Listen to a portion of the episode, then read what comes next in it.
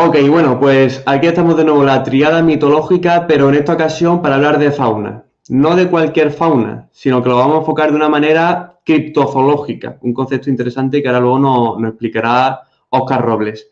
Eh, también coméntanos, cuando te demos paso a ti, Oscar, eh, la diferencia que hay de mitología y criptozoología. Es decir, ¿por qué no estamos hablando de, criatura, de criaturas mitológicas, sino de criaturas criaturas raras en realidad, que de eso se, encarga de una parte o de una forma u otra la criptozoología. Ya nos comentarás de qué va esto. Sin embargo, este canal va sobre escritura. Eh, los escritores suelen crear mundos. Eh, crear un mundo implica pues una cosa muy compleja, bastante compleja. Estamos hablando de eh, relieves con ecosistema, con fauna, vegetación, todo. Hay bastantes cosas y lo suyo es que todo esté eh, en coordinación, coherente. Yo, eh, como soy maestro y, estoy, estamos viendo actualmente en primaria el ecosistema, se me están surgiendo muchas cosas como la adaptación que tiene el ser vivo a su entorno, todo. Si quieres crear un world building, tiene que ser realista. Y qué menos que ceñirse a la realidad. Pues entonces, en la realidad tenemos la criptozoología que nos puede ayudar a eh, crear animales raros o a imaginar animales raros o a inspirarnos. Entonces, eh, visto ya la funcionalidad que tiene este, este directo, vamos a presentarnos rápidamente. Eh, Pablo, coméntanos, ¿quién eres tú? ¿Qué haces aquí? Buenas, eh, yo soy Pablo Ruiz, soy autor del libro Guía de los Seres Mitológicos Españoles. Ya he participado en alguna ocasión en este, en este canal precisamente para hablar de mitología. Hoy va a ser la primera vez que hablamos de otra parte también de este conocimiento a veces oculto que es la criptozoología. Y bueno, para todo el mundo que quiera conocer un poco más del tema, pues en, luego os lo pondré en Guía de los Seres Mitológicos Españoles, pues iremos recogiendo todas estas historias, tanto de seres mitológicos como de la criptozoología. Exactamente. Y Oscar, coméntanos. Bueno, yo soy Oscar Robles, ya me conocerán algunos de participar en varios directos de este canal. Eh, dirijo el blog desde hace ya más de siete años, casi ocho, de psicología en España, en el que he podido dar algunos retazos o atisbos de este tema que vamos a tratar. Y también incluso recomiendo algún artículo mío que se ha publicado en el blog de Criptozoología en España, que es de mi buen amigo Javier Resines.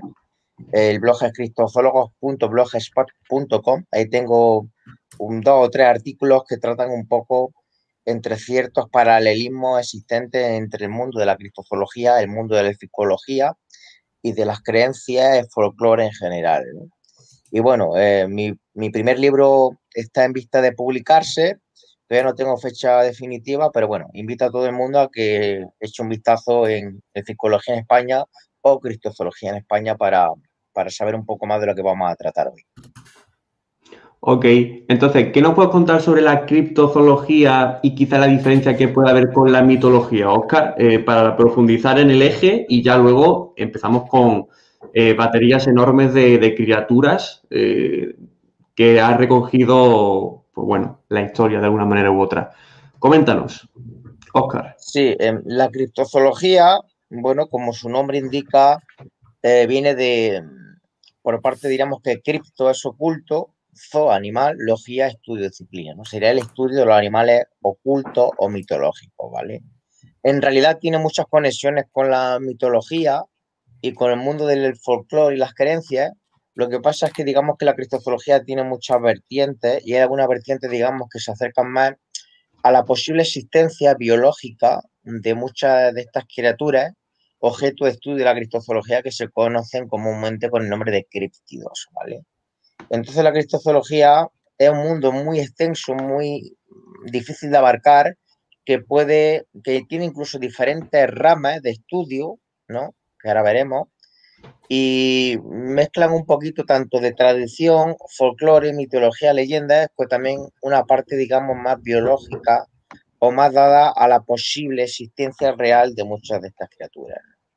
Este término fue un neologismo, lo sigue siendo, claro, eh, el primero en utilizarlo o el mayor eh, promotor de, esta disciplina es el belga Bernard Hebelmans, que murió hace ya unos años. Eh, también otro de los primeros hombres que trataron o, nombraron como tal esta disciplina de la criptozoología es Ivan T. Sanderson, que era biólogo, ¿vale? En años 50 aproximadamente.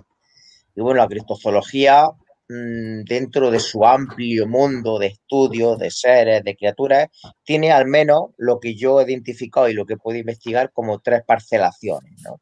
Por una estaría la hominología, em, que ese nombre lo, lo impulsó y lo promocionó el ruso Bayanov, creo que se llamaba, que sería una parte de la cristozoología que se centraría, digamos, en los hombres salvajes, los hombres peludos, como el Yeti, el Bigfoot, el Sasquatch, el Almas, que están esparcidos por todas las regiones del mundo, en las regiones. En España, por ejemplo, tenemos el Basajaun, el Simiot.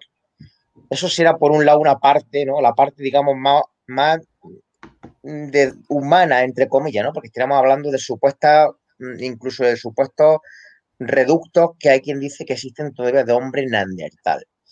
Estarían en algún lugar donde ha sido poco transitado y tratado por el hombre. Y por otro lado, también contaríamos con la draconología, que la draconología se puede ver supuestamente como el estudio de los dragones, pero la cristozoología lo aborda no como el estudio de los dragones en sí, sino como el estudio de las serpientes marinas o monstruos lacustres, ¿vale? Y por último, y ya le doy paso al amigo Pablo, estaremos hablando de una escisión, digamos, de la cristozoología, que sería la paracristozoología.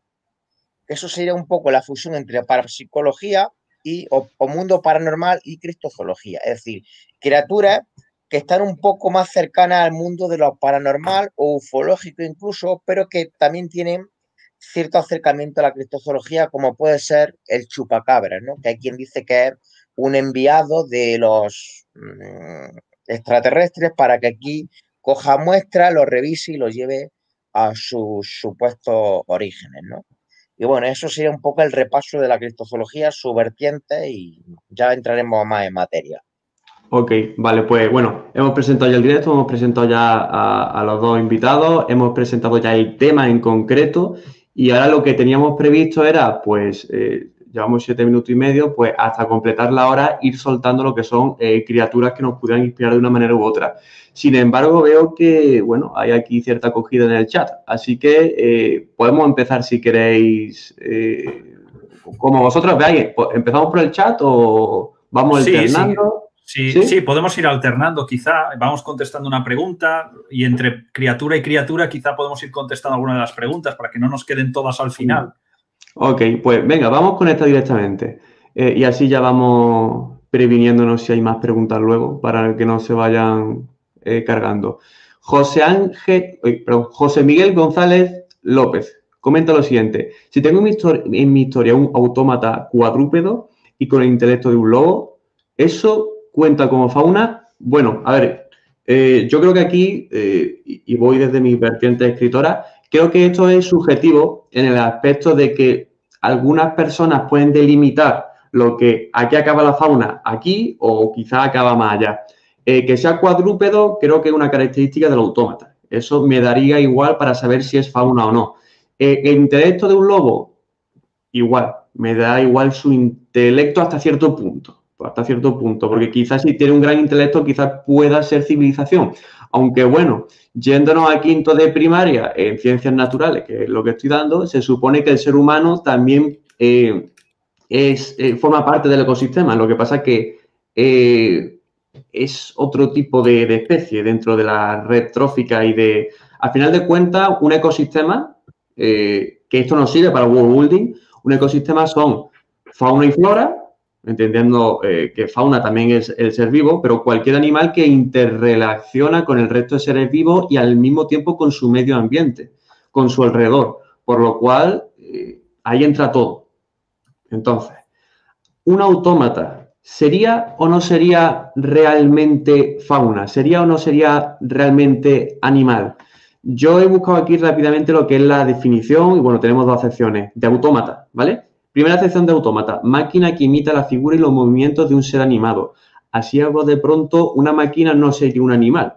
Segunda acepción, máquina automática programable capaz de realizar determinadas operaciones de manera autómata y sustituir a los seres humanos en algunas tareas, en especial las pesadas, repetitivas, peligrosas, puede estar dotada de sensores, puede estar dotada de sensores, es decir, que sí que tiene sentidos, pero son sensores, son artificiales.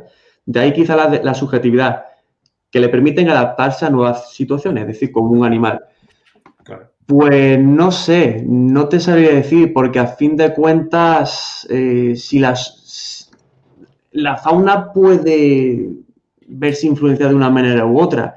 Había un videojuego que se llama el Horizon, ¿no? Eh, Horizon, que creo que había, no sé si os sonará, era de Play 4, habían como dinosaurios robots. Sí. y en realidad, pero bueno, son orgánicos. Es que el autómata no es orgánico, creo.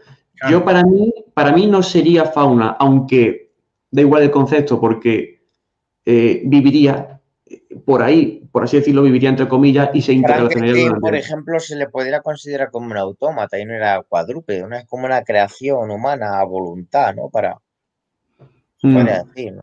Pero bueno, creo, que, creo que este hombre o este señor, el José Miguel, no sé, creo que se, refiere un poco más al aspecto literario, yo creo, ¿no? Por lo que comenta, porque quiero decir, no viene mucho a colación del tema criptozoológico, que a lo mejor se refiere un poco más a, desde el aspecto literario, no lo sé, ¿eh? por la pregunta que, ha hecho. Sí. Claro, yo creo que el problema que hay con lo que él pregunta es que, vamos a ver, si él quiere que, que sea fauna este cuadrúpedo, ¿vale? Eh, lo lógico sería que dentro de la propia novela apareciera en un lugar determinado, con unos hábitos eh, determinados, eh, no sé, que, se explicara qué come, de dónde sale. Mm, pero claro, él dice. un ciclo vital, Suena muy mitológico más que, zoológico. Claro, si él lo quiere meter como si fuera zoología, no ya criptozoología, sino como zoología, pues si presenta un único ser, eh, queda más mitológico que zoológico. No creo que se pueda contar como fauna algo que solamente existe uno y que no se explica ni qué come, ni de dónde ha salido, ni cuál es su Lo que nosotros contamos viene de unas creencias, un folclore o unos supuestos avistamientos con un background, una historiografía, ¿no? Que te habla por qué come, por dónde se han movido las características físicas. Esto pues sería una creación, en todo caso, que podría crear quien quisiera, obviamente. Claro, eh, había una cosa que yo leí, eh, no sé si os suena, quizá me esté equivocando con el concepto, la nube negra, ¿os suena la nube negra? No, o, nube gris. ¿Pero a qué te refieres? Eh, esta teoría, y la explico rápidamente, se refiere a los nanobots. Los nanobots, en teoría, se pueden multiplicar, es decir, y suponemos unos nanobots que se pudieran multiplicar, reconstruirse, duplicarse y cada vez pues, de forma exponencial. Entonces, esta teoría dice que eh, los nanobots conquistarían el mundo de esta manera porque la inteligencia va aumentando, aumentan el número, llegaría a un punto en el que de una manera u otra conquistarían el mundo. Y como una nube negra o una nube gris, eh, ya que no tendrían limitaciones en el espacio, irían de planeta en planeta. Entonces, ¿sería esto fauna? Bueno, yo diría que no, pero claro, estar relacionándose con todo. Por lo cual, eh, yo abriría una rama nueva de la fauna. Sería la, fauna, ah, fauna, artificial. Es decir, eh, llega un momento en el que si la fauna son animales que se relacionan con su medio ambiente, eh, el ser humano también puede crear eso, pero de forma artificial. Entonces, eh, yo diría que a la hora, en temas funcionales, da igual que sea fauna, respondiendo a la pregunta de José Miguel González López. Pero con el ejemplo que he puesto, eh, sí que en realidad eh, se ve que, se puede ir, no sé, que puede ir afectando. Entonces yo abriría el concepto de fauna artificial si es que, o fauna robótica, no sé, o fauna, no sé, eh, si es que él quiere algo de concepto, de fijo, pero si no, pues funcionales. No sé si queréis aportar algo más de, a, esta pregunta o... Yo creo que está, Oscar, no sé qué opinas tú, pero... Sí, pasamos a la siguiente si quieres. Ok, eh, pasamos a la siguiente y así aceleramos un poco y ya vamos con, con nuestros bichos, los que tengamos. José Miguel González López comenta también lo siguiente. ¿Qué hay de las plantas carnívoras que no estén arraigadas en la tierra? ¿Cuentan como fauna? Yo creo que estos son ya temas eh, biológicos, ¿no? Es decir, bueno, ahí, podría mencionar yo, aunque no, aunque no, o sea, cuando habla de, plantas carnívoras que no estén en la Tierra, no sé si se refiere a un origen extraterrestre, lo cual en todo caso sería flora más que fauna, aunque fuesen carnívoras. Y aparte que yo que sé, a lo mejor en ese mundo supuesto no se llama flora o fauna, tienen un nombre u otro, que decir, eh, la denominación fauna o flora es un concepto al fin y al cabo humano, ¿no? De esta forma se me ocurre ahora mismo ante esta pregunta de que habla de plantas carnívoras que no están arraigadas en la tierra, que hay otra rama también de la criptozoología que se me ha olvidado mencionar, que es la criptobotánica, ¿no? Y es lo mismo, pero a, nivel de la botánica, es decir, plantas que supuestamente tienen ciertas porque el toque que da la criptozoología o la criptobotánica es que de una forma u otra tiene algún aspecto sobrenatural, ¿no? La criptobotánica es verdad que no hay nada escrito en, en libros de ella, pero hay plantas mitológicas, ¿no? Criptobotánicas que eh, también nos han llegado los relatos y los mitos, ¿no? Se me ocurre, por ejemplo, ahora mismo una planta que se llama el yatebeo, eh, creo que está en África. Em, hay algunas que incluso se habla de que devoran humanos, ¿no? O de que son capaces de devorar animales que se acercan. Entonces sería otra rama más de otra división, ¿no? Aparte de la cristozoología, si es la cristobotánica, ¿no? Claro, además, interesante, ¿no? el, eh, dentro de que es una novela, ¿no? O de lo que, bueno, supongo que se refiere para introducirlo en alguna historia. Bueno, ahí puede, ahí puede influenciarse mucho de la criptobotánica.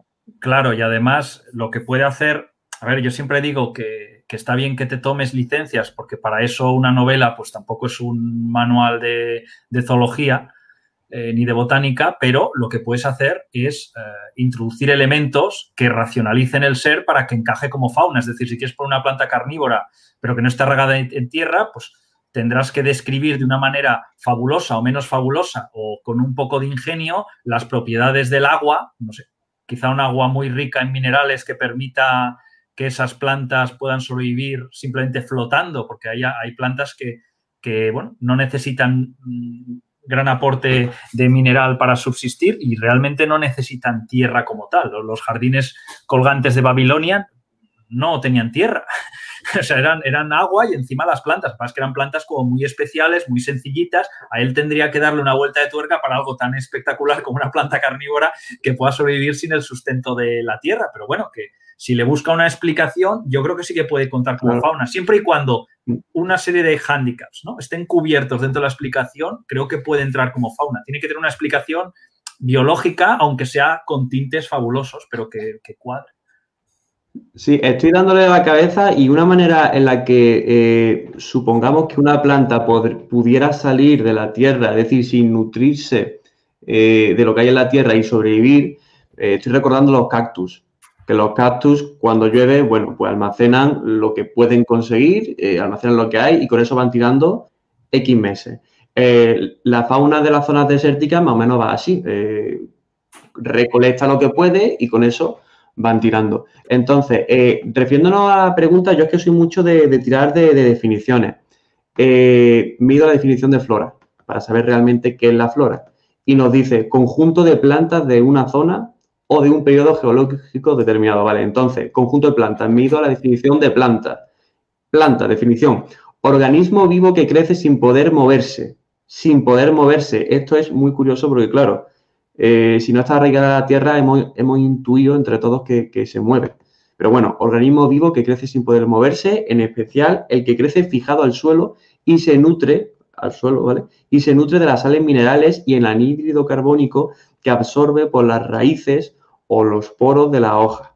Entonces, teniendo eso en cuenta, yo quizá a lo mejor te respondo hasta con lo mismo. Eh, a lo mejor puede ser un, tienes que crear quizá un concepto nuevo. Eh, flora movible o fauna. No, pero creo que decir, si, se va directamente a la cristobotánica, hay una, una parte de la cristobotánica que son los llamados árboles o plantas devoradoras de hombres, como he mencionado, ¿no? Eh, mm. En diversas partes del mundo, muy concreto en África, si no quiere tirar tanto de imaginación y quiere nutrirse un poco de los mitos o, de la botánica, pues tiene todas estas mm, plantas o árboles, ¿no? Devoradores de hombres que, le pueden servir también para crear o para inspirarse un poco en, además, además que, viene no de la realidad, ¿no? Pero de la mitología y de, y de la tradición oral, ¿no? De hecho, en algunos pueblos de África esos tipos de árboles devoradores de hombres y tal, no es mitología o es creencia o es tal, es una realidad pura y dura como, como esta mesa o como este sofá. Para ello es una realidad, o sea, no es creencia, es evidencia. Esas plantas existen incluso algunos dicen que algunos de sus compañeros de la tribu han sido devorados por estos árboles carnívoros o plantas carnívoras, pero de tamaño colosal. Claro, yo me estoy acordando de los Ents, de la Tierra Media de Tolkien, que en realidad eh, se mueven, no están arraigadas en el suelo, no son carnívoras, se cargaron muchos orcos, pero bueno. Eh, lo que pasa es que eso estaríamos hablando de otra, otra de subdivisión diferente que se los llamados árboles andantes o árboles humanizados. En España tenemos el roblón, que lo, no sé si lo conocerá Pablo, en Cantabria tenemos el inulma, tiene un nombre raro, inulmapauida, que es como un árbol andante también el hombre de la corteza en la mitología de Cataluña, esos eran más un poco árboles antropoformizados, árboles andantes. Y mm. también estamos dentro de la mitología más vertiente élfica, en Suecia, recogido por el, el ficólogo experto en folclore Eb Schoen, los llamados árboles parlantes. Hay quien asegura de que hay árboles que hablan, o sea, desde el aspecto mitológico, pero incluso hay quien dice que ha tenido esos encuentros, que es lo loco, ¿no? De árboles no solo que andan, no solo que están humanizados, sino que parlan, que hablan. No. Que será algo diferente a estas plantas, solo serán plantas o árboles carnívoros, y estos serán ya una mezcla entre ser humanoide y a la vez ser mm, arbóreo, ¿no? Como los Ents que habían mencionado, Carlos. Mm, ok.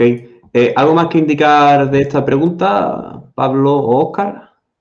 Yo creo que no, yo creo que iría avanzando un poquito, metemos alguna criatura y luego retomamos, si les parece bien también a los espectadores, luego retomamos alguna, alguna pregunta para poder ir avanzando.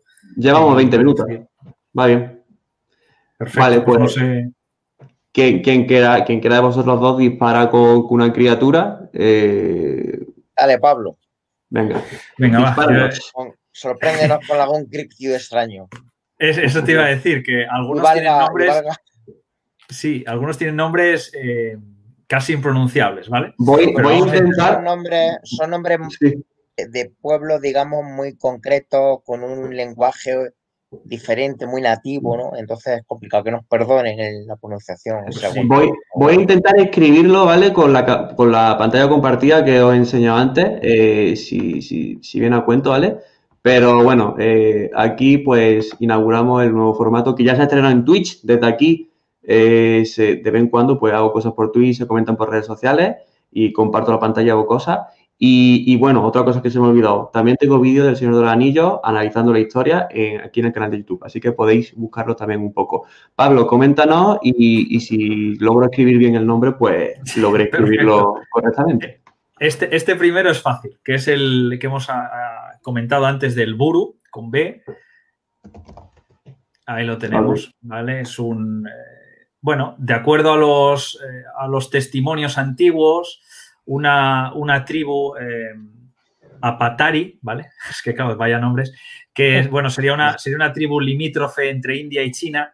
En sus historias tradicionales hablan de cuando su pueblo se quiso asentar en el que ahora es su, actual eh, territorio, se encontraron con una especie de lagartos gigantes que anidaban en el pantano que ellos querían ocupar. Y bueno, según las historias, pues ellos estuvieron durante decenas de años pues peleándose con estos seres hasta que decidieron, pues bueno, pues eh, una, opción pues cruel pero efectiva, que es bueno, desecaron el pantano y claro, los, aquellos, eh, aquellos burus pues no tuvieron dónde esconderse. Lo curioso de todo esto es que este mm, buru, eh, a pesar de que, bueno, las descripciones pues tienden a ser un poco exageradas, porque claro, un lagarto para que tenga la posibilidad de enfrentarse cuerpo a cuerpo con un humano, pues ya tiene que ser muy grande, ¿no?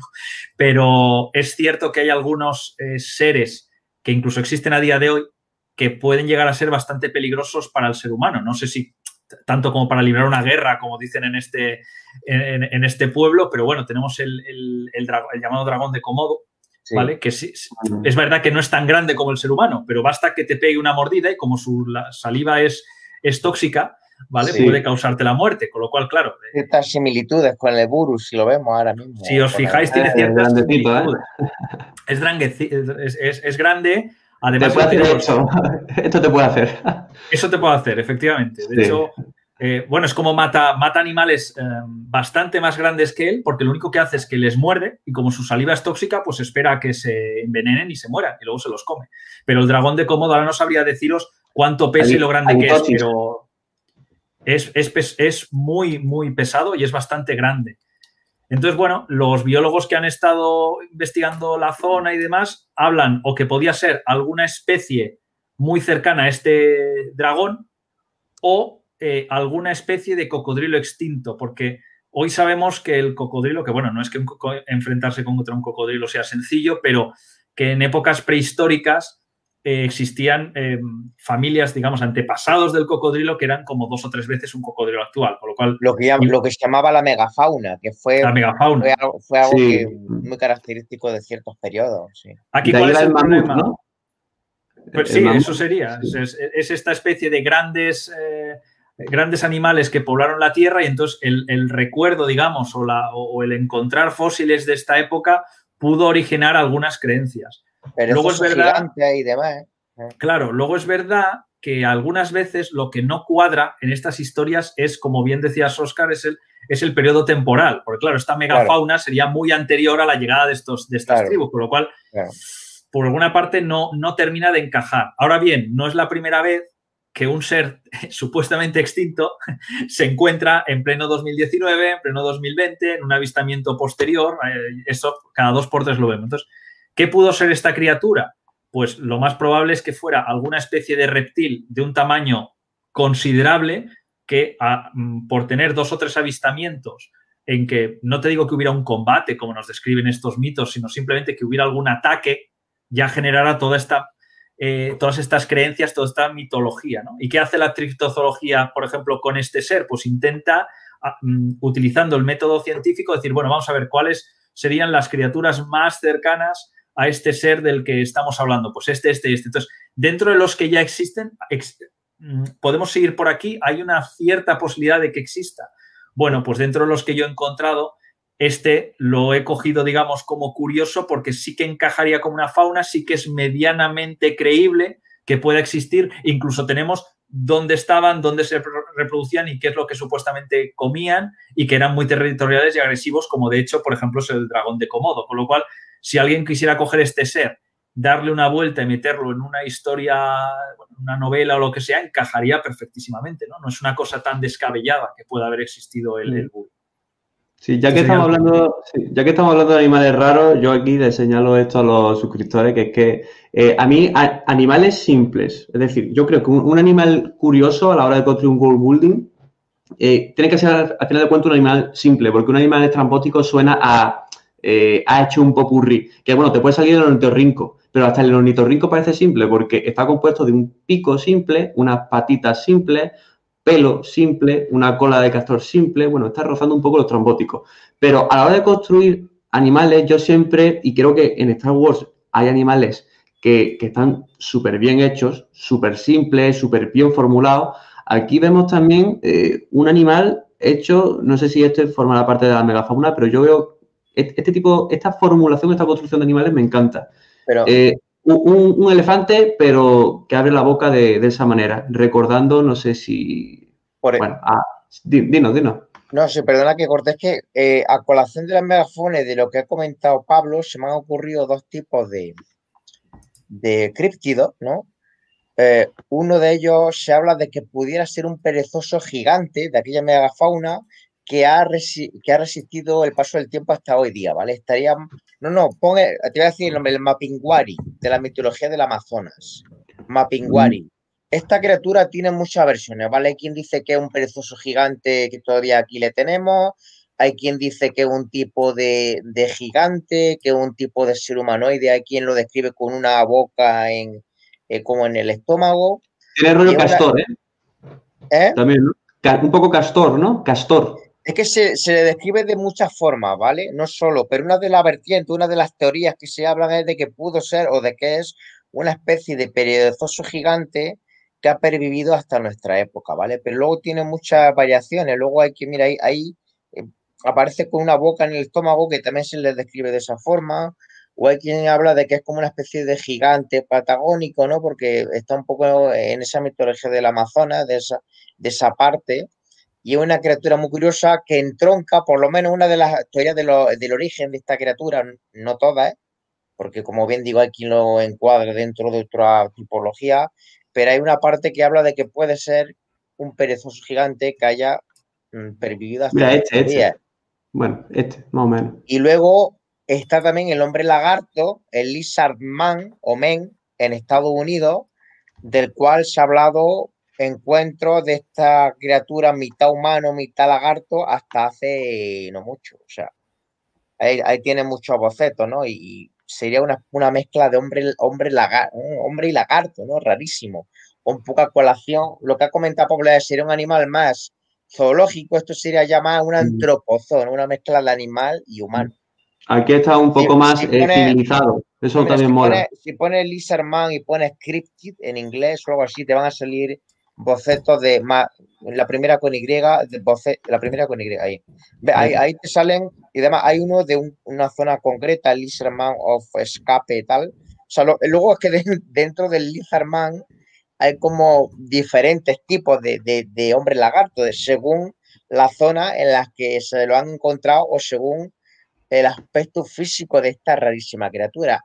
Algunas son las que podríamos llamar bestias o criaturas del pantano, porque muchos encuentros han sido en pantanos, en zonas mm, de ese tipo, ¿no? Los azales. También estamos, estamos hablando, no, recuerdo cómo se dice lodo en inglés, pero sería el hombre lodo, que es rarísimo también, es como una criatura tipo Bigfoot, pero, pero lleno como de lodo. No recuerdo cómo se decía lodo. Lo en inglés, mood. El, el, mood, el, mood ese, el mood man. Eh, me recuerda, es que había un Pokémon de la tercera generación que el de agua, que era algo. Ese logo. No sé si son exactamente las imágenes que, yo vi, pero eso era una criatura que también supuestamente se la encontró como una criatura humanoide tipo Bigfoot, pero lleno de lodo. Lo, lo más curioso es que estas criaturas, más que verse primero estas criaturas en sí y luego el cine transportarla o emitirla, digamos que el cine de Estados Unidos de aquella época estaba lleno de criaturas de ah, pantano. Y a raíz de esas emisiones de, cine, después se habló de muchos avistamientos con estas criaturas de los pantanos. Y, muchas están consideradas pues, como un ser críptido, ¿no? Con avistamientos, para, para ser algo tan extraño, tan bizarro, se hablan de avistamientos que no son aislados todos, ¿eh? Ok, vale. Pues bueno, eh, si queréis que seguimos eh, contestando preguntas. Eh, a no ser que queráis aportar algo más. No, yo iría haciendo lo que te parezca, ¿eh, Carlos, pero yo igual haría una criatura, contestar una o dos preguntas, una criatura y así más o menos contestamos la mayoría de preguntas y más o menos introducimos algunas criaturas que les puedan servir como tips de escritura o como personajes. Exactamente. A ver, José Miguel González López hace aquí la tercera pregunta con lo siguiente. ¿Así el mono evoluciona al humano? ¿La evolución de un ciclo de un ciclo que cuenta con fauna? Yo creo que sí, ya aquí no hay ningún tipo de problema. Hacer, hacer una intervención porque hay una teoría que no sé si la conoceréis, que es la teoría del mono acuático. Mono acuático. la teoría del mono acuático establece que hubo una parte de los seres humanos que en lugar de adaptarse al medio terrestre, se adaptó al medio acuático y que habría sobrevivido hasta estos días. Y eso dio explicación a qué? A sirenas, tritones, a esa humanidad acuática, porque hablaban de eso, que hubo un linaje humano que en vez de adaptarse a la tierra se adaptó al agua y daría la explicación a muchos de estos críptidos, de seres raros, de sirenas, de... ¿Sabéis? Y me parece muy mm. interesante esa teoría. No sé si, si me he explicado bien. Sí, sí, sí, sí. Este... Mm, Era un ser humano adaptado al medio acuático, digamos, pues como Como si hubiera habido una línea de la evolución perdida, ¿no? De eso sí que. que, se, habría adaptado a los mares, a los océanos, a los lagos. Claro, eso. sí. Yo que sí. Dale, dale, Pablo, Pablo. No, que lo digo, o sea, esto lo, cito un poco en el, libro porque una de las cosas que, ha dado mucho de qué hablar es la aparente facilidad que tenemos, por más que somos eh, criaturas terrestres, a, que, a la facilidad que en principio tenemos, a pesar de que no sea nuestro medio, a estar en el agua. Es decir, un ser humano em, en comparación con otros animales sabe nadar bastante bien, incluso una persona dice, yo no sé nadar, no, no, igualmente, en comparación con la mayoría de animales nadamos bastante bien de forma natural. De hecho, se han que nadie lo pruebe en casa, ¿eh? por favor, pero se ha probado de, bueno, de probar con un bebé ¿no? y no sabe ni andar, pero lo echas en el agua y resulta que bueno, más o menos flota, sabe moverse, como instintivo, como si supiera mover el ser humano, a pesar de ser completamente terrestre, aguanta bastante tiempo bajo el agua y también ve bastante bien, o luego te picarían los ojos y tal, ¿vale? Sí, pero que ves bastante bien debajo del agua. Eso ha llevado a, imaginar esta, eh, esta idea de que el ser humano hubiera tenido diferentes líneas que no han llegado hasta nuestra vida. De hecho, lo que él dice del cíclope también se utilizaba en este tipo de teorías, es decir, como que nos han llegado una serie de ramificaciones de la evolución humana, pero que por el camino nos han perdido otros, ¿no? Por cierto, eh, esto para José Miguel, que una forma de introducirlo en, el, en, una novela es que todo el mundo crea que es un mito o que todo el mundo crea que son un pueblo diferente y que en realidad no es un pueblo diferente ni nada, sino que es una enfermedad, solo que él no lo, no lo trate como enfermedad, que lo trate como una persona, lo trate como un pueblo, pero que se sepa que la enfermedad de la ciclopia existe que son personas que por culpa de una enfermedad, eh, generalmente era por mala alimentación, por alimentos que eran muy tóxicos, muy abrasivos, las madres lo comían y el hijo, pues en vez de nacer con dos, em, con dos ojos, nacía obviamente con un solo ojo y, a veces incluso, curioso, una protuberancia del hueso que salía hacia afuera a modo de cuerno. Como el cuelgue, ¿no?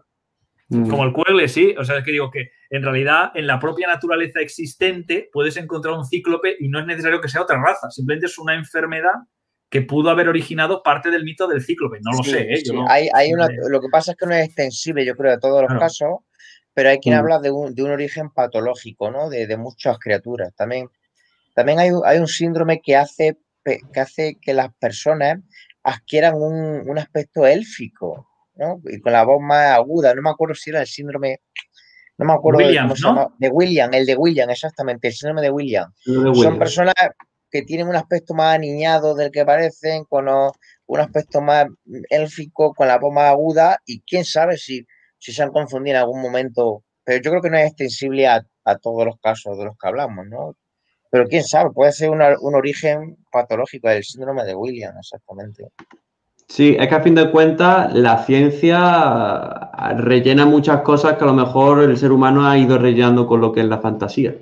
Así que al final de cuentas, la, eh, cómo va heredando, me, refiero más eh, a, los ciclo, a la ciclopía que estaba comentando Pablo, que al final la ciencia da eh, respuesta a muchas cosas. Entonces eso es interesante.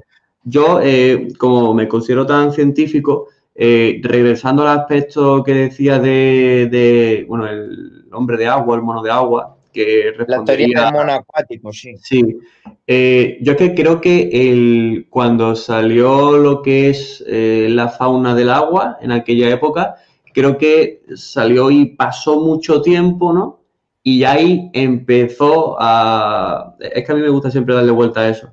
es decir, que el, el humano vino quizás de una criatura que ya estaba bastante tiempo eh, fuera del agua, un periodo fuerte del agua.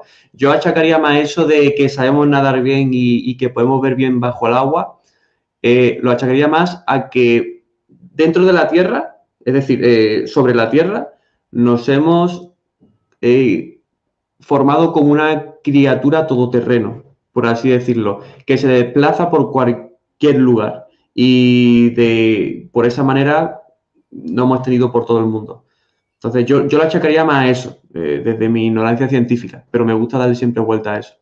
Claro, la teoría del mono acuático hablaría eso, de una humanidad paralela adaptada perfectamente al, medio acuático, o sea, vivir en el agua o, vivir la mayor parte del tiempo.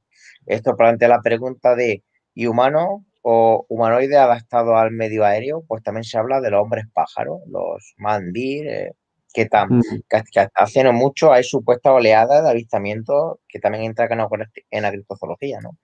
De seres humanos, bueno, humanos, de seres humanoides alados, ¿no? Algo loquísimo, hay supuestas fotografías por ahí también. Y dice, bueno, ¿a qué responde esa realidad? ¿Hay una realidad mm, realmente tangible, palpable? ¿Por qué no tenemos la prueba del delito todavía si hay tantos supuestos encuentros en Estados Unidos sobre todo? Mm, ¿Dónde está aquí la verdad? ¿Dónde es algo más psicosocial, ¿no? Que diría mm, desde el aspecto ufológico. Entonces, quizás sea siempre el interrogante, ¿no? De cómo la gente es posible que vea algo que mm, de, por sistema es algo absurdo, ¿no? Un humanoide que vuela, ¿no? Es algo que, desafía toda, toda lógica.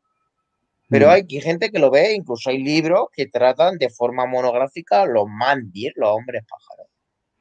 Yo, eh, para ir acelerando, eh, nombro ya, bueno, eh, presento aquí la siguiente pregunta de pluma, pluma, tinta y papel, que es la siguiente. Me resulta muy curiosa. Si creo alguna criatura fantástica, ¿cuáles son los detalles que no debo excluir? Primera pregunta. Y en cuestión del nombre, ¿el que a mí se me ocurra o tengo que seguir algún parámetro? Gracias. Entonces, yo aquí respondiendo rápidamente, diría lo siguiente. y refiriendo con esto me refiero a lo que sería el principio del directo. Eh, un animal al final tiene que estar adaptado a su entorno. Las características que tiene que tener son aquellas que le permitan estar adaptadas a su entorno. Y eso pues eh, implica todo. Todo lo que tenga que hacer un ser vivo en el entorno, alimentarse, reproducirse, interaccionarse, que creo que son las tres funciones que tiene cualquier ser vivo. Eh, todo lo tiene que hacer de acuerdo a, que esté ahí. Todo aquello que sobra de, su supervivencia o de su predominancia en la escala, eh, en la cadena trófica, por así decirlo, eh, bueno, pues tendrás que evaluar o no qué características añadirle.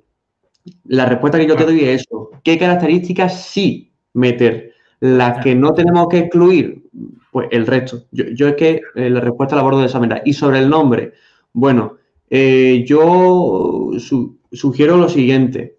También es que tiene que estar en concordancia. Es una cultura quien le da nombre a una raza, eh, bueno, a, diferentes especies. Entonces, con esto me refiero a lo siguiente. por ejemplo, por aquí por Andalucía hay varias alondras y hay una alondra que se llama la alondra totobía. Entonces, Entendemos que hay varios tipos de alondras, por lo cual entendemos que hay grupos de ciertos nombres. Yéndonos, por ejemplo, a los ríos, en Andalucía hay muchos lugares que, se, que empiezan por Guadal, Guadalquivir, Guadalhorce, Guadalmedina, Guadalete, ríos. Eh, yéndonos a pueblos, hay algunos que empiezan por Al, que, viene del tema árabe, que se nombraron y Al. Entonces, eh, entendemos que la, manera de nombrar es como nombra eh, una cultura a, una, a un tipo de animal. Entonces yo lo abordaría así, que se entiendan que más o menos pueden tener el mismo nombre, el mismo derivado, eh, que hay una concordancia entre todo lo que vayamos poniendo eh, y más o menos así. sobre, me refiero también al Señor de los Anillos con lo siguiente, que, que, creo que en un directo comenté lo siguiente. En el Señor de los Anillos, World Building está tan bien construido que se ve, por ejemplo, también en el nombre de los pueblos, que cuando a ti te dicen el nombre de un pueblo, tú ya sabes si es élfico o si es más o menos eh, de los enanos. Entonces, porque está achacado a la cultura. Se entiende que hay, que, siempre hay como la construcción de los nombres de una manera u otra está relacionado con la cultura. Entonces yo jugaría mucho con eso. Ya está, finalizo la, respuesta y si queréis con, Pablo, si, si, tiene algo que aportar sobre esto. Bueno, yo muy rápidamente em, la gracia es que el animal o criatura o lo que sea, otra cosa es que lo quieras como algo mitológico, pero si lo que él quiere es como si fuera una fauna, ¿vale?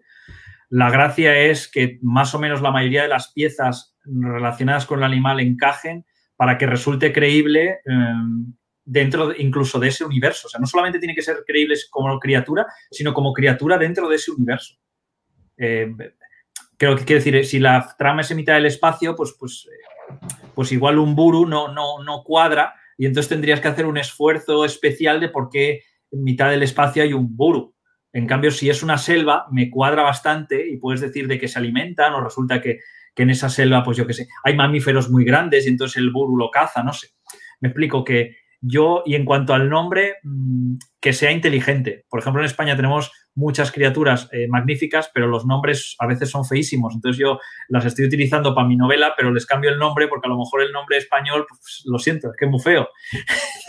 bueno, que sea inteligente. Yo que sé, los malismos, a mí me encanta el ser como tal, pero claro, que malismo, pues igual le cambio el nombre. O la mala cosa, pues igual le cambio el nombre o juego un poco con la, con la persona, ¿no? Le digo, bueno, estos no sé, no sé cuántos, estas malas cosas que se comportan mal, pues bueno, ya te he dicho el nombre, pero camuflado. Lo que pasa es que era gente que lo ponía un poco pues, como pues, el que va por casa, ¿no? Bueno, pues lo claro, digamos que era un poco nefasto, un poco cruel, y dice, bueno, eh, la mala cosa, y de ahí vendría el malismo, ¿no? Que, que yo sepa, bueno, y también lo sabe Pablo, es el único troll que pensamos que existe en la mitología ibérica. Sí, sí, es, el único. Yo no, yo no, he encontrado ninguna criatura tan, tan, además que es, muy parecida, de hecho, a los trolls del, del, norte de Europa, por eso se piensa que fue algo que introdujeron los godos a su paso por España. Además, tiene una mención en un pueblo de, de Ciudad Real, especialmente, esta criatura. O sea, que aquí en La Mancha, en mi tierra. Entonces, claro, es, lo curioso, es minoría absoluta, ¿no? Aquí, para que luego digan, ay, los trolls solo son del norte de Europa. Eh, cuidado, que en España, aquí en Ciudad Real tenemos uno. A lo mejor es verdad que fue importado de los nórdicos, de los godos, como se piensa, pero ahí le tenemos, ¿no? Sí, sí, eso es. Y bueno, pues ahí está como curiosidad, ¿no? pues bueno, yo creo que con eso ya lo tendría. No sé si Oscar quiere decir algo más a la pregunta, pero yo creo que con eso ya. No, creo que, que, que bien, lo que habéis dicho, pues perfecto. Ok. Eh, si queréis por ir acelerando, eh, eh, podemos decir alguno de los, alguna otra criatura más. si en algún momento creo que no hemos nombrado aún el calamar, ¿no? Porque claro, este. habría que cerrar con ese, quizá. Ah, bueno, como veáis, más que nada para que tenga sentido, sentido la portada y, y, cerrar con eso. Pero pues, sí, podemos cerrar con ese. bueno, otro animal que tengáis. Pues voy yo, Óscar, o cómo lo quieres hacer. ¿Voy yo? Dale, sí, Pablo. Dale tú. Bueno, este, como estos, vamos a poner algunos rapiditos, ¿vale? Y así podemos ir luego con el calamar, que yo creo que hay mucho de lo que hablar. Eh, otro ser así como prehistórico, un poco también que trata la criptozoología, a ver si lo sé pronunciar bien, porque es de África, es el congomato. ¿Vale? congamato, con K, congamato. No sé si es Congo o Conga. Conga, Conga, Congamato. Congamato, sí, Congamato. Entonces, pues bueno, esta criatura es muy curiosa porque, bueno, si, la gente lo está viendo ahora en pantalla, eh, cualquier persona que no dijéramos con gamato, pues diría pues, pterodáctido o os diría dinosaurio. Lo curioso es que en algunas zonas de, África, como el Angola, como en Congo, pues se han reportado supuestos avistamientos en que esta especie de pájaro prehistórico muy agresivo ha atacado sus... Eh, sus embarcaciones, eh, las ha destrozado o ha atacado a hombres o ha intentado eh, atacar a ganado, etcétera. De hecho, si mal no recuerdo, el propio nombre Congamato significa justo eso, significa destructor de balsas o destructor de barcos, algo así. Me pareció muy curioso que a veces, mira, ya que uno decía de nombres, pues fíjate, hay veces que no, que simplemente suena muy bien en africano y lo único que significa literalmente es romper barcas. o sea, sí, porque a ver, creo que lo tengo por aquí en relación Rompebotes. Rompebotes. Ah, Rompebotes. Bueno, pues ya está. Hay, otro supuesto dinosaurio viviente también de África, que es un tipo de diplodocus, así el tamaño mediano, el Moquele Membe. Muy curioso también. Si se lo quiere buscar, Moquele con K, Moquele, no, con O, Moquele, Moquele, Mo, Mo, ah, Moquele. Ah, ahí, lo tiene, ahí, lo tiene, ahí lo tiene. Y está también un dinosaurio de tamaño medio y, hay quien habla incluso, mira, ahí se hace la comparativa de un tamaño no muy grande, pero también se habla de supuestos encuentros, ¿no? Aparentemente real, o sea, gente que ha dicho, eh, que no hemos encontrado en zona, es en una zona de África, no sé si es en Níger o Nigeria, que es una zona que es virgen prácticamente, que, que no está muy, muy influenciada por el hombre, entonces se piensa que, bueno, que puede haber unas condiciones que hayan ayudado a que haya habido un dinosaurio que haya vivido hasta nuestra época y que, bueno, viva en esa zona. Y es muy curioso. Muy, curioso. Pues los dinosaurios vivientes hay, hay muchos de la que trata la, o aborda la cristozoología. Fijaos. Este es un poco diferente, este es un poco armadillo, ¿no? Este, o con lo más... Sí, lo, que pasa es que hay veces que al mismo ser, según el ilustrador, se le presenta de una forma u otra, ¿no? Porque al no tener una foto o una filmación, pues no se le puede... Pero sería bueno, uno de esos dinosaurios vivientes como el Congamato, ¿no? El Moquele Membe, hay mucho, ¿eh?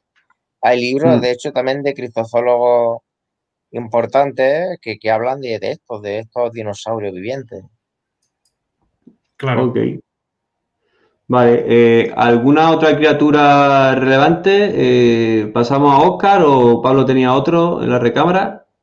Yo no sé cómo vamos de tiempo, si queréis eh, una más como mucho o quizá darle un poco al, al, Kraken porque es quizá la más curiosa, yo diría de todas, ¿no? Porque al final la conclusión a mí me bueno, llama la atención. No sé, Oscar, si tiene alguna que quiera decir rápidamente.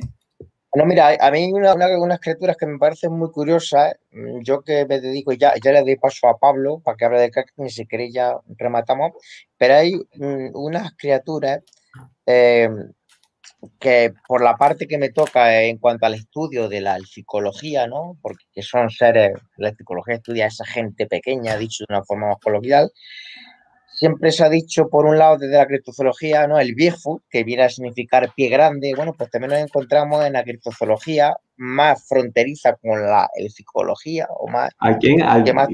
que, es llamado, que es llamado Littlefoot, el pie pequeño, ah. Little, Littlefoot. Y eso es un tipo de, pues de Bigfoot, pero no, no, no, pero pon críptido o algo así. Sí. Littlefoot, todo junto, críptido. Porque uno de, son Mm, hombre salvaje de muy pequeño tamaño. No sé si te va a salir alguno, pero bueno, yo sí que conozco algún, algún sitio donde, donde te los nombra, es que ahí no, no aparecen. bueno, aquí tenemos una comparativa. No, hay, tanta información. A lo mejor si pones Little Full Cryptid y pones Carl Zuckers, que es un criptozoólogo que ha investigado un poco ese tema, K con K, con K, con K. No, no, no, así no. Carl, de Carl, sin S, y entre la S y la U una H y borra la última S. ¿Vale? Ahí te sale una imagen de un, de un Littlefoot. Mira, ahí le tiene, el tercero.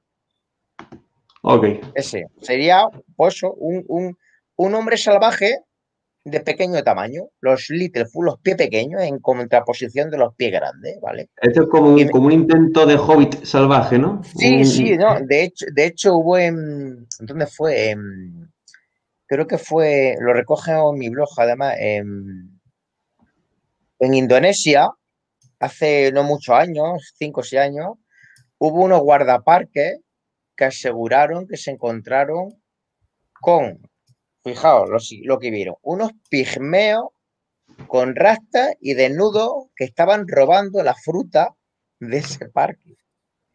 Esto llegó, esto llegó a uno de los dirigentes políticos del país y dijo que a esas criaturas no había que hacer, no había que hacerle daño, que había que protegerlas. Pero esta gente aseguró ver unos pigmeos, pues, tipo a, ese, esa ilustración, con rasta y demás desnudo, ¿no? O sea, yo lo recogí en mi blog porque me pareció que, además salió en los medios generalistas de, de ese país y me pareció algo auténticamente poético, bonito y bizarrísimo, ¿no?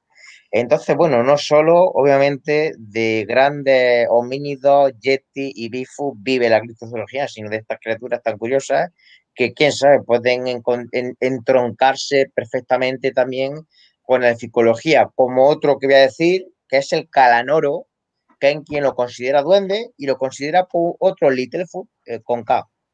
Calanoro de, la mitología de Madagascar. Ahí le tiene, el calanoro. Curiosísimo. Todo lo de África es con K. bueno, todo es con K de donde sea, aparte que lo representan más con K. Y el, bueno, serían esos Littlefoot, esos medio duendes, medio seres homínidos de pequeñito tamaño. Incluso, bueno, incluso aquí, y también se habló de un encuentro alien, pero que eran, que eran enanos peludos de, en, Venezuela. o también una criatura de, creo que de, no sé si de Hawái, sí, de Hawái está el Meneune, por ejemplo, con H, también muy curioso, es como un duende, hay quien lo ve como un hombre de pequeño tamaño, ahí los tiene, ¿ves? El Meneune, bueno, no sé si se pronuncia así.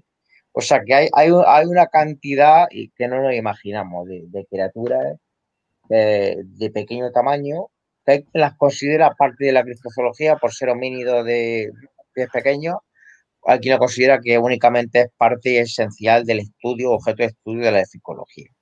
Y bueno, yo doy paso ya a nuestro querido Pablo.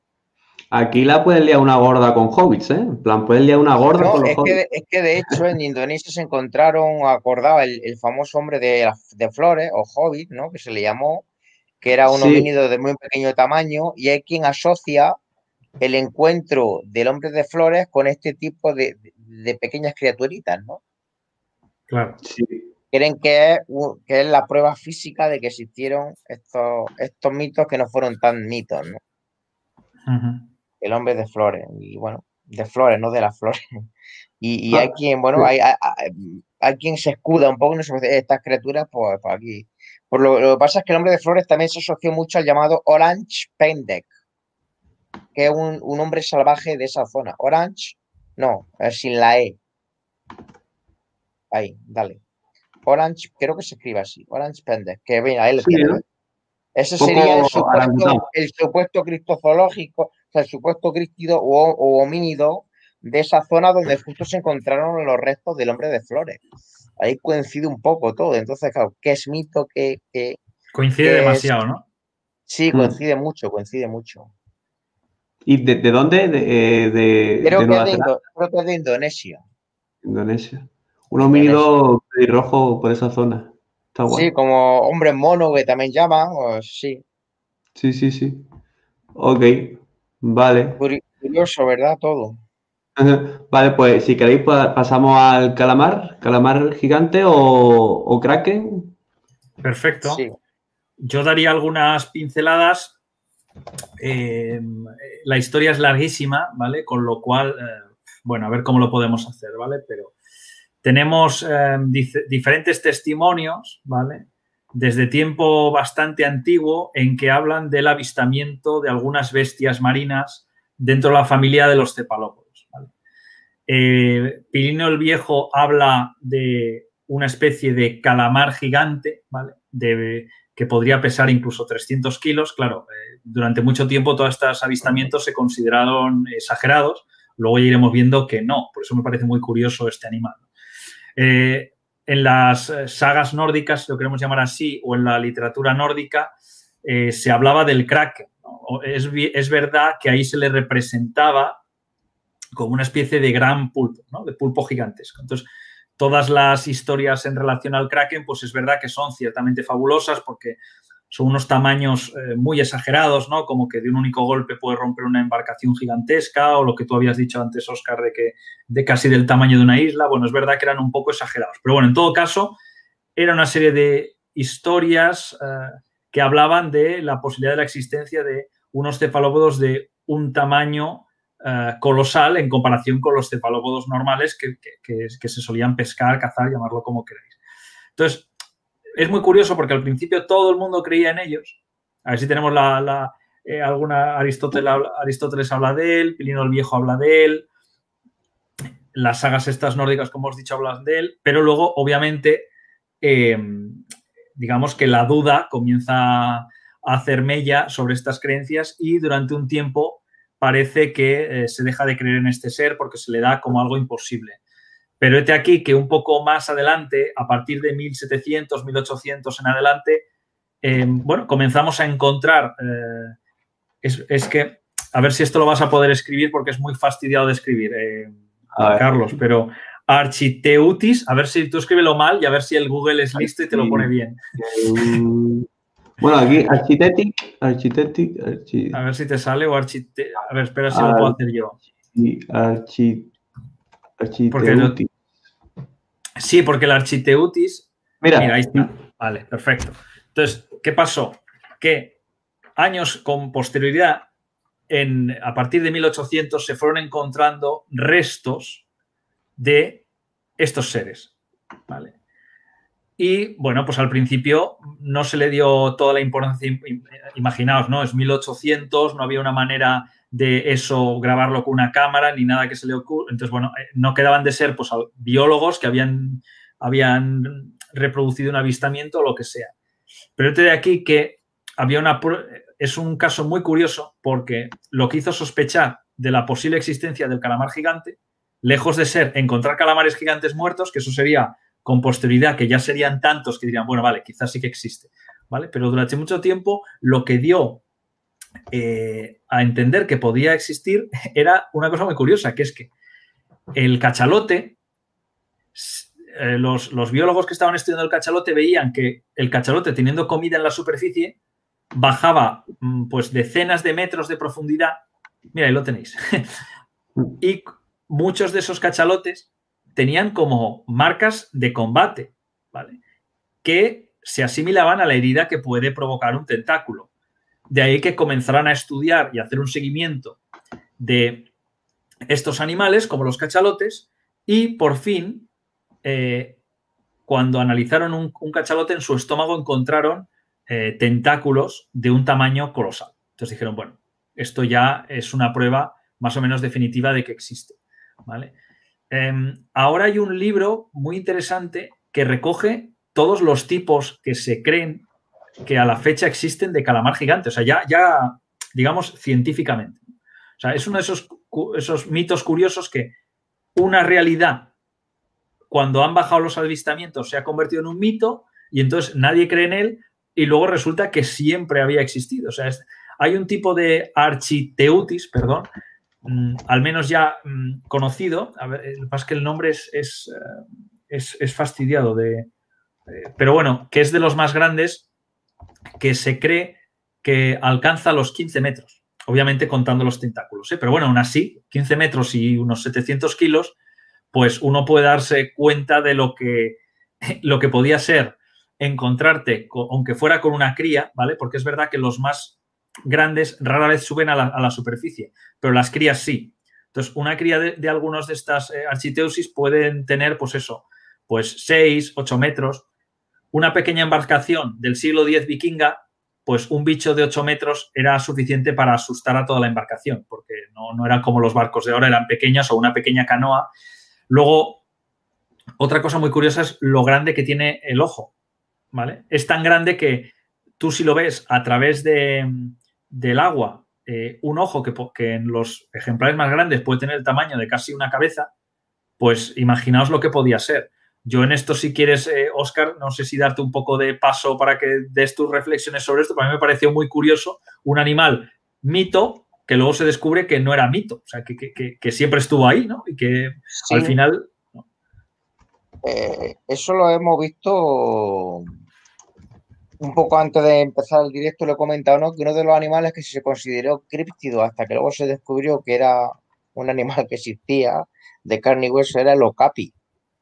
Olocapi, que es una especie, es una criatura extraña, que parece que está hecha mitad cebra, mitad ciervo, ¿no? Ahí le podemos ver el okapi.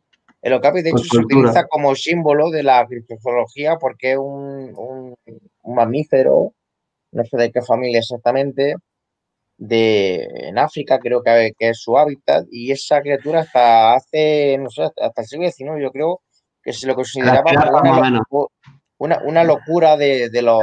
mira, ahí pone que se descubrió, yo creo.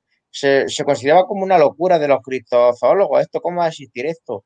Los cristozoólogos lo adivinan diciendo desde muchos años atrás hasta que al final se descubrió que lo capi existía y fue afectado por la zoología más convencional. No es lo habitual, ¿vale? De que un ser cristido pase luego a ser un ser real, ¿no? Como el capi, pero ahí tenemos bueno, pues esta criatura que además se utiliza como símbolo universal de las sociedades o, asociaciones de la criptozoología.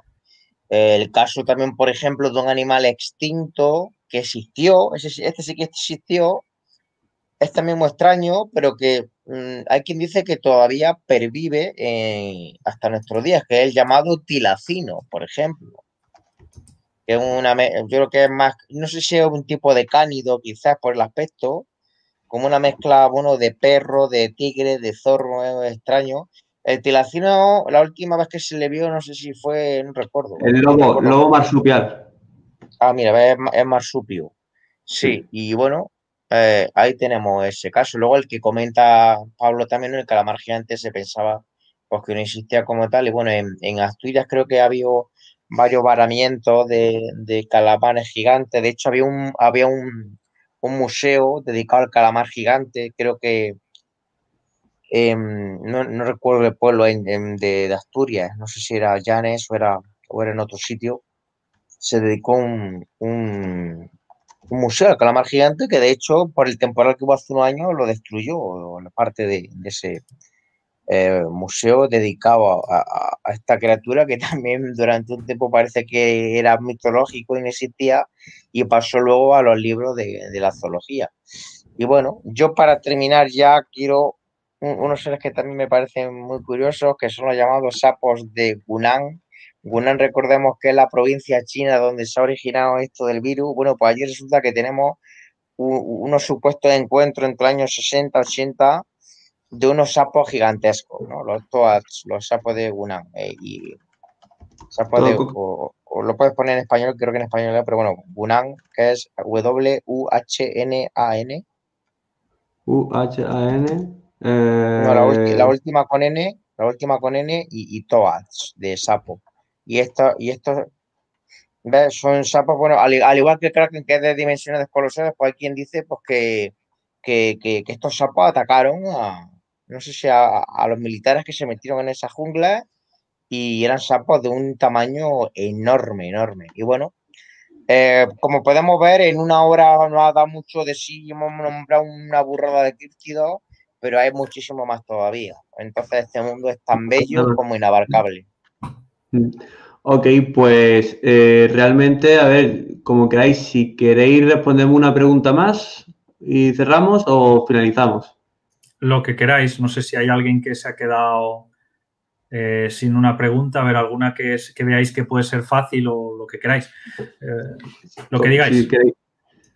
Por mí esta. no sé exactamente qué, si tenéis alguna...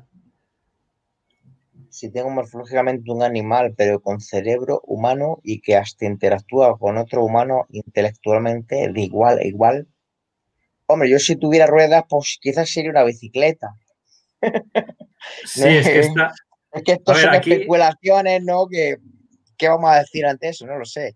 Y si fuese humano y no tuviera cabeza, y tú, que es que esto ya, claro, son cosas que que creo que no se adapta mucho, perdonadme, a, la criptozoología. Mm. Yo es que lo que me falla es que no veo la pregunta. O sea, se refiere a si sería fauna o a qué se refiere. No, no, no, lo que ha dicho, exactamente. hasta interactúa con otro humano intelectualmente de igual a igual. No lo entiendo, no lo entiendo. Tampoco entiendo la pregunta, ¿eh? eh de igual, de igual manera, eh, si son diferentes especies, cada uno tiene su forma de interrelacionarse con el ámbito y si no tienen los mismos sentidos, eh, te vas relacionando de manera diferente con lo que sería el ambiente. Eh, por concluir, bueno, aquí Anthony ADIC eh, nos comentó en algún momento que, bueno, lo que, ah, lo que hablábamos se, eh, se podía relacionar con JK Rowling con animales fantásticos y dónde encontrarlos. José Miguel González López comentó, bueno, los robots de Horizon Zero. Eh, que sí fueron uno de que se comentaron al principio. Es verdad. Tengo estos aquí, pero vaya. Claro, ah, vale. Ahí sí que lo hace bien. Este, el, este aquí. El videojuego lo hace bien porque mezcla como si fuera elemento informático, técnico, tecnológico, pero lo mezcla con lo biológico. Entonces, en el fondo son una raza, con lo cual eh, encaja como fauna. De paso también tenemos la figura de los cyborgs, por ejemplo, ¿no? Mitad medio biológico, medio robot, ¿no? Los, cyborgs. Claro, eso mm. es. Con lo cual esto es tres cuartos de lo mismo. En realidad encaja perfectamente porque son, pues eso, mitad humano, mitad máquina. Claro, claro. Pues bueno. Exactamente. Bueno, pues nada, eh, para concluir, aquí, aquí nos viene genial. Hablando del libro, hablando del libro, nos saluda y nosotros ya nos despedimos. Nos despedimos. Porque llega ya el momento de cerrar. Creo que nos ha quedado un directo guay, un directo intenso. muchísimas gracias a todos los que habéis llegado hasta esta parte. Eh, consideramos que ha gustado este tema, así que probablemente en el futuro se hagan más. Y ya está, poco más que decir. Eh, hacemos una ronda última para que la gente sepa dónde encontraros y, cerramos. Eh, Pablo, si quieres, coméntanos dónde te podemos encontrar y luego vamos con Oscar. Perfecto. Pues mira, a mí me podéis encontrar tanto en la página que ahora tengo de Facebook, que es Guía de los Seres Mitológicos de España, como en el, en el blog que tengo ahora más reciente, que es Guía de los Seres Mitológicos, a ver si luego puedo ponerlo en el, en el chat.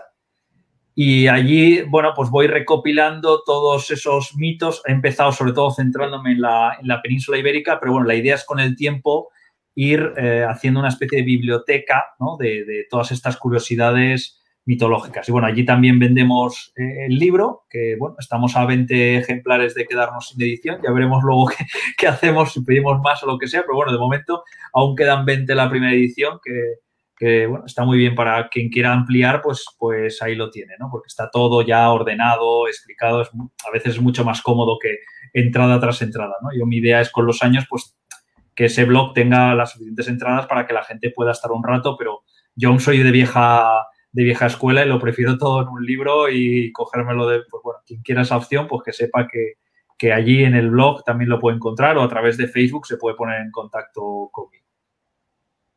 Ok, ¿y Oscar? Pues mira, a mí me pueden encontrar también en mi página de Facebook, de Psicología en España, eh, que ahí voy subiendo lo que a su vez voy publicando en mi blog. Mi blog tiene ya un recorrido, bueno, de, de casi ocho años, tiene 212 entradas, ahí tengo documentales, tengo mucha información del mundo del psicológico, ¿no? Que es el Psicología en España, ¿no? Donde pongan, si ponen el Psicología en España, tanto en Facebook como en los buscadores, me va a, saldrá mi blog, que es el psicología.blogspot.com, la dirección. Por un lado, también tengo un correo Gmail asociado al blog, que es el psicología.spain.gmail.com, por si alguien quiere proponerme o contarme cualquier cosa relacionada con esto. Y luego, bueno, como bien he dicho al principio, eh, he colaborado en dos o tres artículos e intervenciones en el blog de este tema que hoy tratamos de criptozoología, ¿no?